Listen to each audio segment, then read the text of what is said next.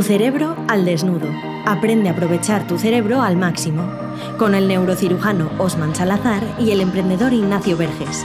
Puedes conocerles mejor en tucerebroaldesnudo.com.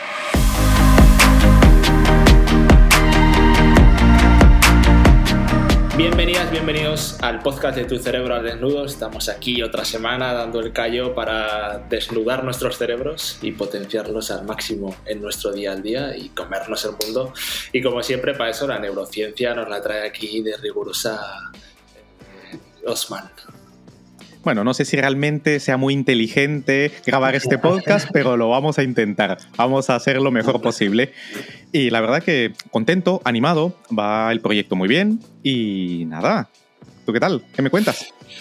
Pues muy bien, eh, aquí ha sido hoy la talla con la inteligencia de este podcast, macho, porque llevo, llevo, yo creé este proyecto para ver si me ayudabas a ser más inteligente y, y aquí estamos, macho, que no... Eso, no, no, lo he conseguido. no, yo, creo que mi CI ha, ha decrecido en todo caso. bueno, hoy vamos a hablar de la inteligencia, porque la verdad que no sé por qué no hemos hablado antes, estamos ya en el podcast 45 y no lo habíamos tocado aún, porque mucha gente dice, hostia, yo si quiero potenciar mi cerebro, lo primero que te viene a la mente es quiero aumentar mi inteligencia. Bien, pues hoy vamos a, hablar de esto, vamos a tumbar mitos, como siempre nos gusta, vamos a eh, poner verdades sobre la mesa y vamos a ver qué es esto de la inteligencia, que es lo primero que te voy a preguntar, Osman. ¿Qué es la inteligencia? Muy bien. La inteligencia es la capacidad de nuestro cerebro de procesar información. ¿Y por qué no lo habíamos abordado previamente? Porque como tú bien sabes, tengo una especial reticencia a la inteligencia y a todo el bombo que le rodea. Lo mismo de por qué no ha habido, en algún momento lo haremos, el cerebro y la conciencia es por lo mismo. Porque son palabras que les han atribuido tanto bombo, le han atribuido tantas etiquetas y tantas cosas que va muchísimo más allá de lo que la neurociencia real es, ha demostrado. La inteligencia realmente se, mide de muchas maneras, se le tiene todo un aura a su alrededor, como si eres privilegiado, si das muy alto en un test de inteligencia y parece que separa a los mortales de los genios, etc. Creo que todo esto hace un daño, porque como diría la, la investigadora Carol Dweck, hay dos tipos de formas de ver esto, sobre todo para los niños. Está lo que se conoce como la mentalidad fija, fixed mindset y la mentalidad de crecimiento, grow mindset. Cuando a un niño que da un test muy alto le dices que porque genéticamente viene dotado por el cosmos de unas capacidades altas, le estás haciendo un daño realmente porque la inteligencia, mm, como iremos viendo y desarrollando a lo largo del capítulo, no lo es todo.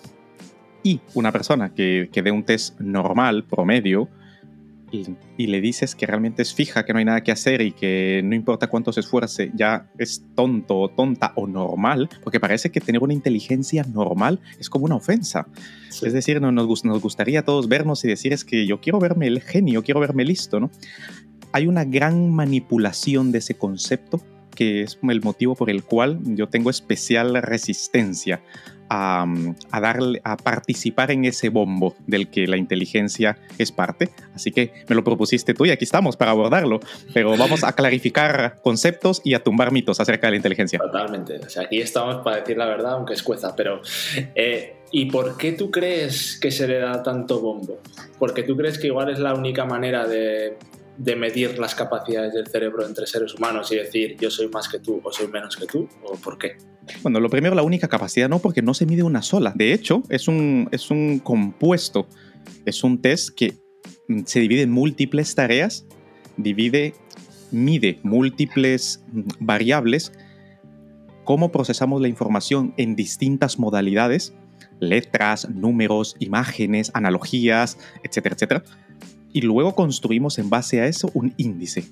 Es verdad que tiene una, una correlación estadística clara en la que mm, una persona que tiene un CI alto se distribuye normalmente en alto en, en, las distintas variables. Eso es verdad, hay una correlación importante al respecto, con lo cual sí se nota que genéticamente nuestro cerebro viene predispuesto para poder procesar más eficientemente la información.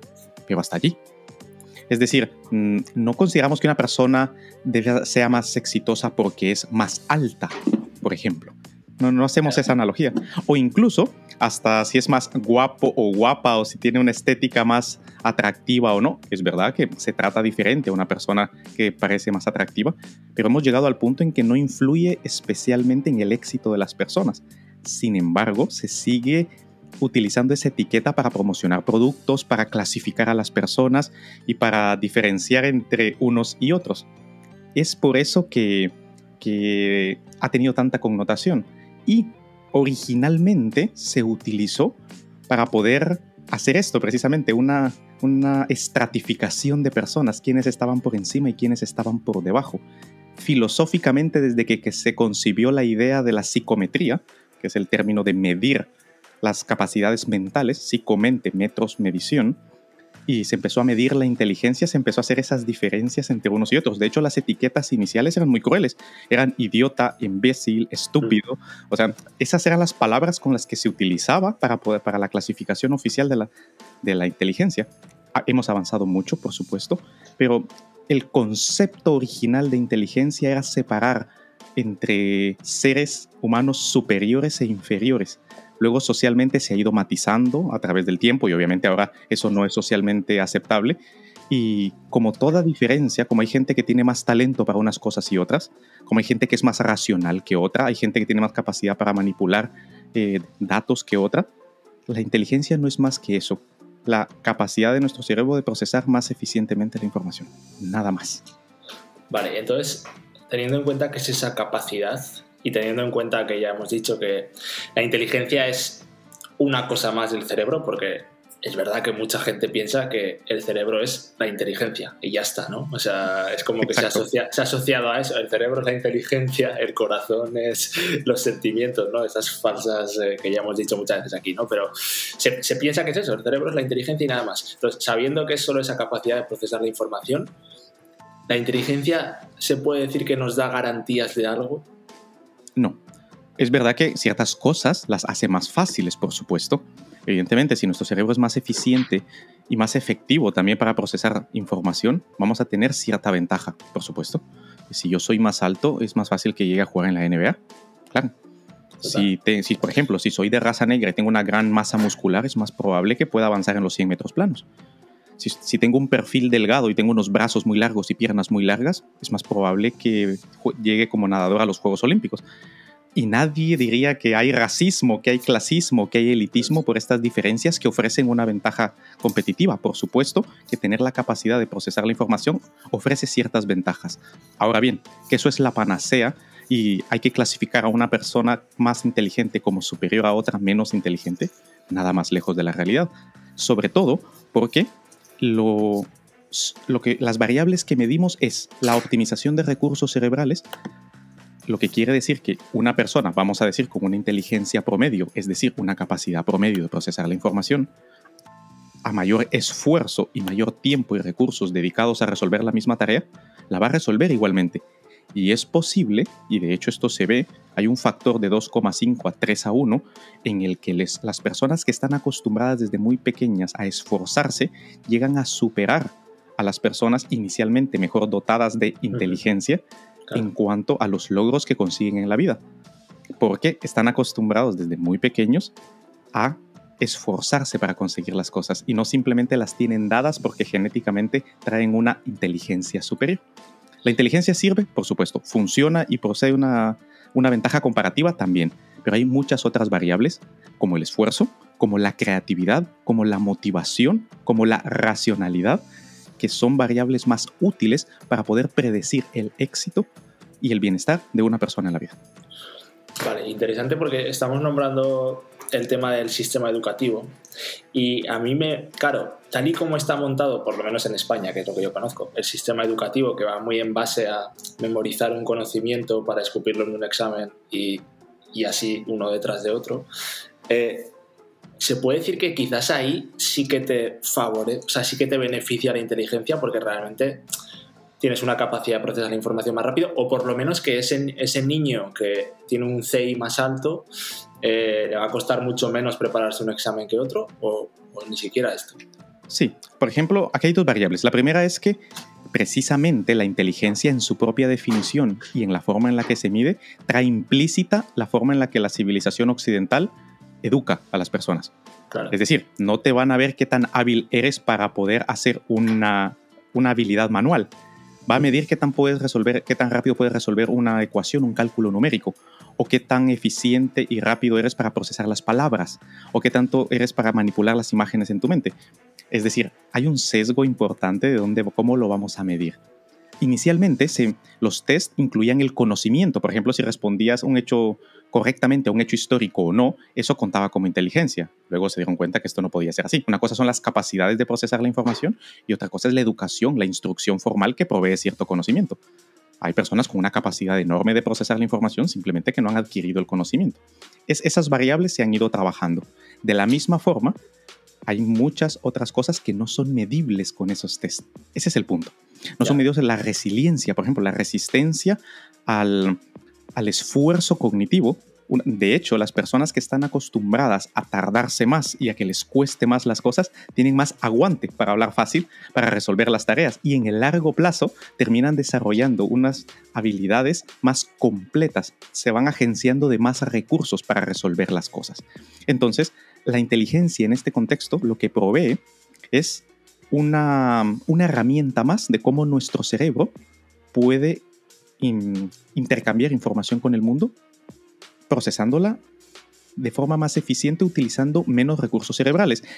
La demostración más categórica a este respecto es cuando hay una diferencia importante. El 6 vamos a hablar en torno a unos 30 puntos más o menos en la escala. Se ve que ese cerebro utiliza menos glucosa, menos energía. Es un cerebro que consume menos recursos. Entonces sí hay una diferencia estructural y eh, funcional en un cerebro más inteligente que otro. Ahora bien, considerar esa diferencia como un predictor de felicidad, de éxito, de creatividad, de innovación en el mundo es muy aventurado. Momento de dar una pausa a tu cerebro para aprender mejor.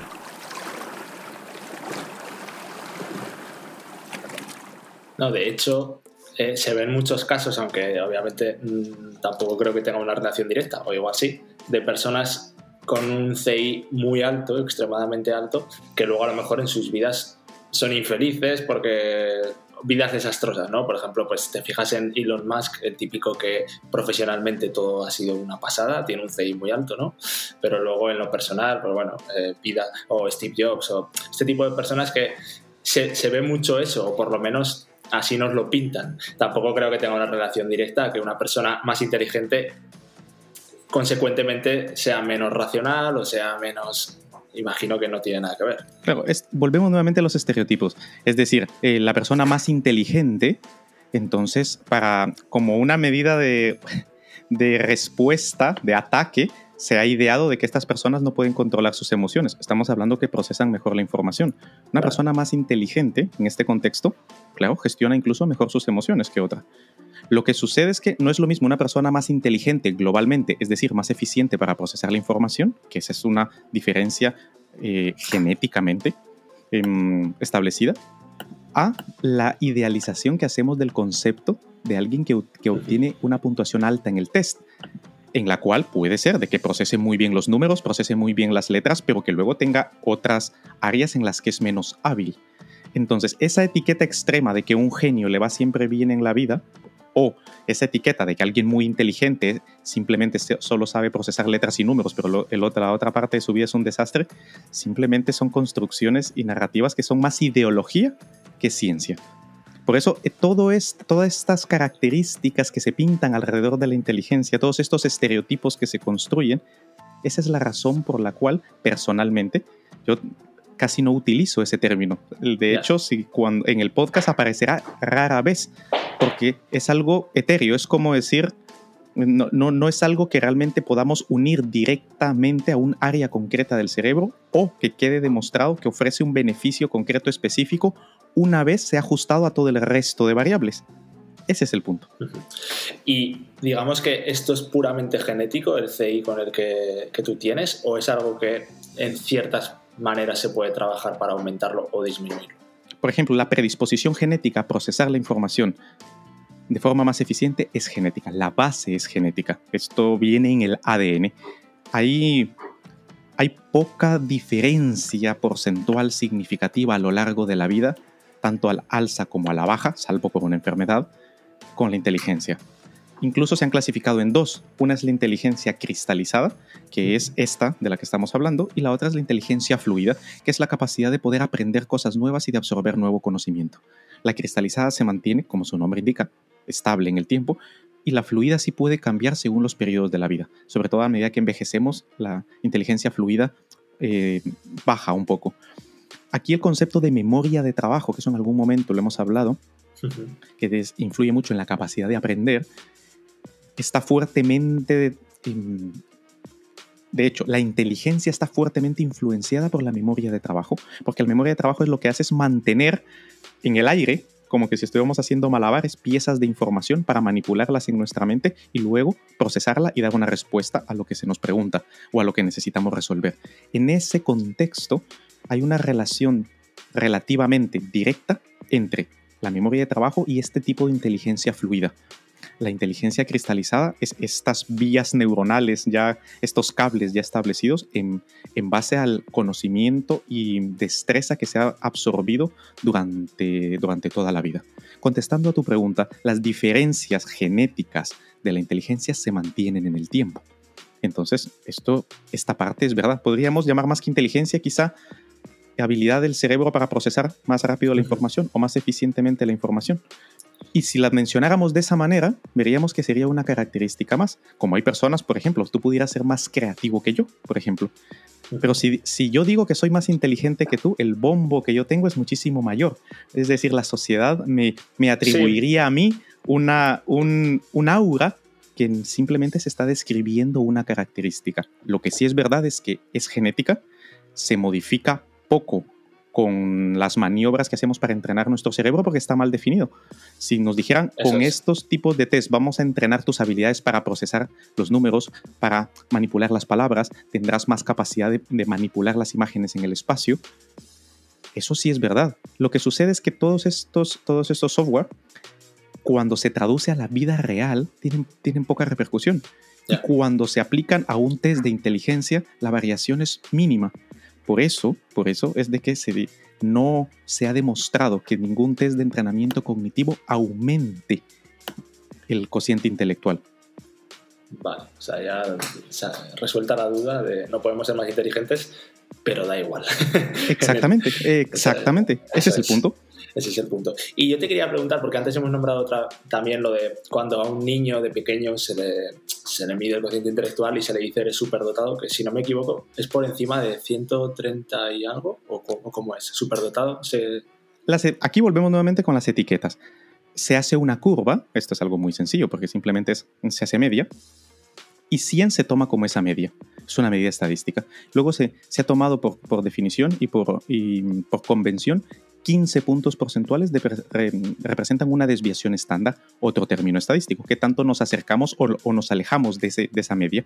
Entonces, más de una desviación estándar, es decir, 115 se le pone una etiqueta, como por ejemplo inteligencia elevada.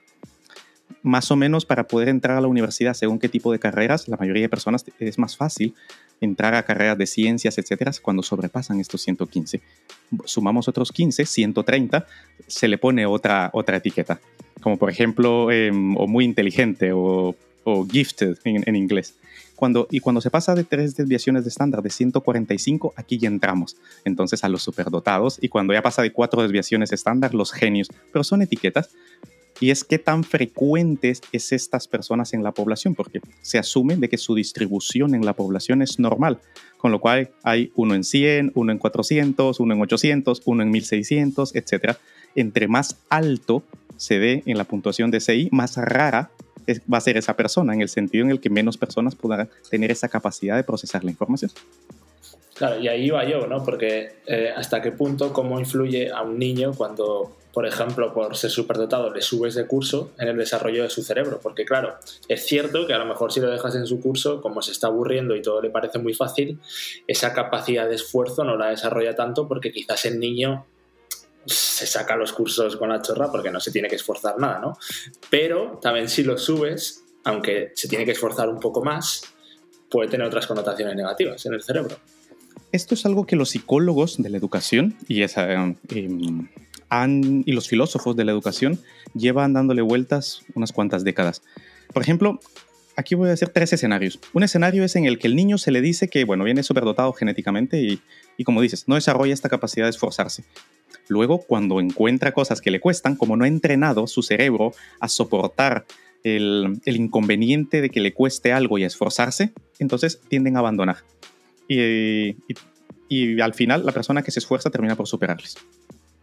Luego vienen las otras personas que se consideran que son especialmente inteligentes y hay que separarlos, hay que cultivar a esas personas, solo deben de juntarse con gente igualmente inteligente y vienen llamados a la grandeza.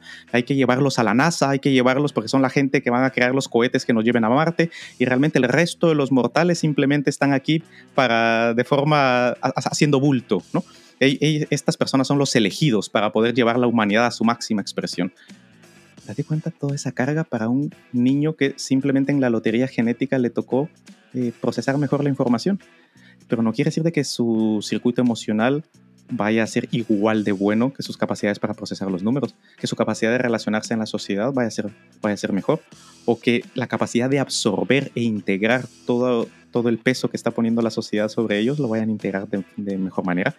Esto, e, el equilibrio entre hasta qué punto se aprovecha y se explota esa capacidad de un niño sin destruir su capacidad de regular sus emociones y de integrarse socialmente al medio, es lo que los psicólogos de la educación intentan preservar y es difícil. No hay, no hay una línea clara de qué hacer al respecto. Bueno, pues eh, es un tema complejo, pero yo tenía la duda precisamente por eso, porque creo que tendrá pros y contras. Pero bueno, ya por concluir un poco, nos ha quedado claro que la inteligencia es una cosa más, que hay otras muchas cosas importantes en el cerebro, como la capacidad de, racio, de razonar, la, controlar las emociones, ¿no? ¿Qué otras cosas has dicho, ¿no? Y pues, haz un, un, resumen aquí para que quede un poco claro eh, qué es la inteligencia y así ya, ya no la tocamos más para que no te, te, te. Exacto. Vamos con la parte técnica de la inteligencia y es que viene predeterminada e influida genéticamente, se mide utilizando unas variables que están muy circunscritas. Si se incluyeran más variables, a, a más variables que se incluyen, menos importante va resultando este, co este cociente es difícilmente modificable a lo largo de la vida, sobre todo la parte cristalizada. La parte fluida tiene que ver con la capacidad de procesar la información múltiples piezas con la memoria de trabajo y que como un solo índice utilizarlo como un factor predictor para medir el éxito de una persona no tiene ningún sentido. ¿Existe la inteligencia? Sí, como un constructo cognitivo, social, psicológico asociado al procesamiento de información, que hay diferencias entre las personas en esta velocidad de procesamiento y que viene fuertemente influenciado genéticamente, sí, pero hasta allí. Todo el aura que viene alrededor, no. ¿Por qué? Porque hay cuestiones como la creatividad, la capacidad de, de crear algo nuevo, la capacidad de innovar, la capacidad de esfuerzo y de resistencia, la capacidad de razonar, de poder alcanzar los objetivos que nos proponemos, la capacidad de regular nuestras emociones, la capacidad de integrarnos en la sociedad. Todas estas habilidades, destrezas y capacidades son más importantes que la, mera, que la mera efectividad o eficiencia para procesar la información. Entonces hay que desideologizar el concepto de la inteligencia y verlo como lo es, como lo que es, una capacidad cerebral más, ni más ni menos. Pues eh, ya está aclarado. Eh, nada, eh, te, te, recomendamos, si te apetece, que te suscribas a nuestras cerebrinas, que es esa newsletter diaria en la que pasamos ya a potenciar nuestro cerebro cada día, porque al final el cerebro lo tenemos todos los días y es interesante que cojamos el hábito de, tenerlo en cuenta cada día. Vas a descubrir cada día en un minuto con una historia de neurociencia bien traída, algo nuevo que te va a hacer potenciar tu cerebro en el día a día. Y si te suscribes justo antes del miércoles que viene, solo antes del miércoles que viene, vas a recibir de regalo una cerebrina que se llama ¿Por qué los hombres viven menos que las mujeres? Que yo creo que es un tema bastante interesante. Cuando lo descubras vas a entender muchas cosas, de, tanto de ti si eres hombre o eres mujer, como de, el resto de las otras personas, ¿no? Y te va a ayudar mucho en la vida. Y bueno, también decirte, estas cerebrinas son gratuitas, te puedes dar de baja cuando quieras. Lo que sí que te aseguramos es que más inteligente no te vamos a hacer. Ahora bien, el resto de cosas para potenciar tu cerebro, ahí las vas a tener. Así que nada, eh, nos vemos a la semana que viene, Osman. Un saludo a toda la gente y, y seguimos. Eso es. Un saludo, Ignacio, un saludo a todos y qué inteligente de tu parte estar escuchando este podcast. Hasta la siguiente. ¿Te ha gustado este podcast? Compártelo, igual puedes ayudar a alguien. Y para dar el siguiente paso, suscríbete a nuestra lista de correo en tucerebroaldesnudo.com. Recuerda, si no controlas tu cerebro, este te controla a ti.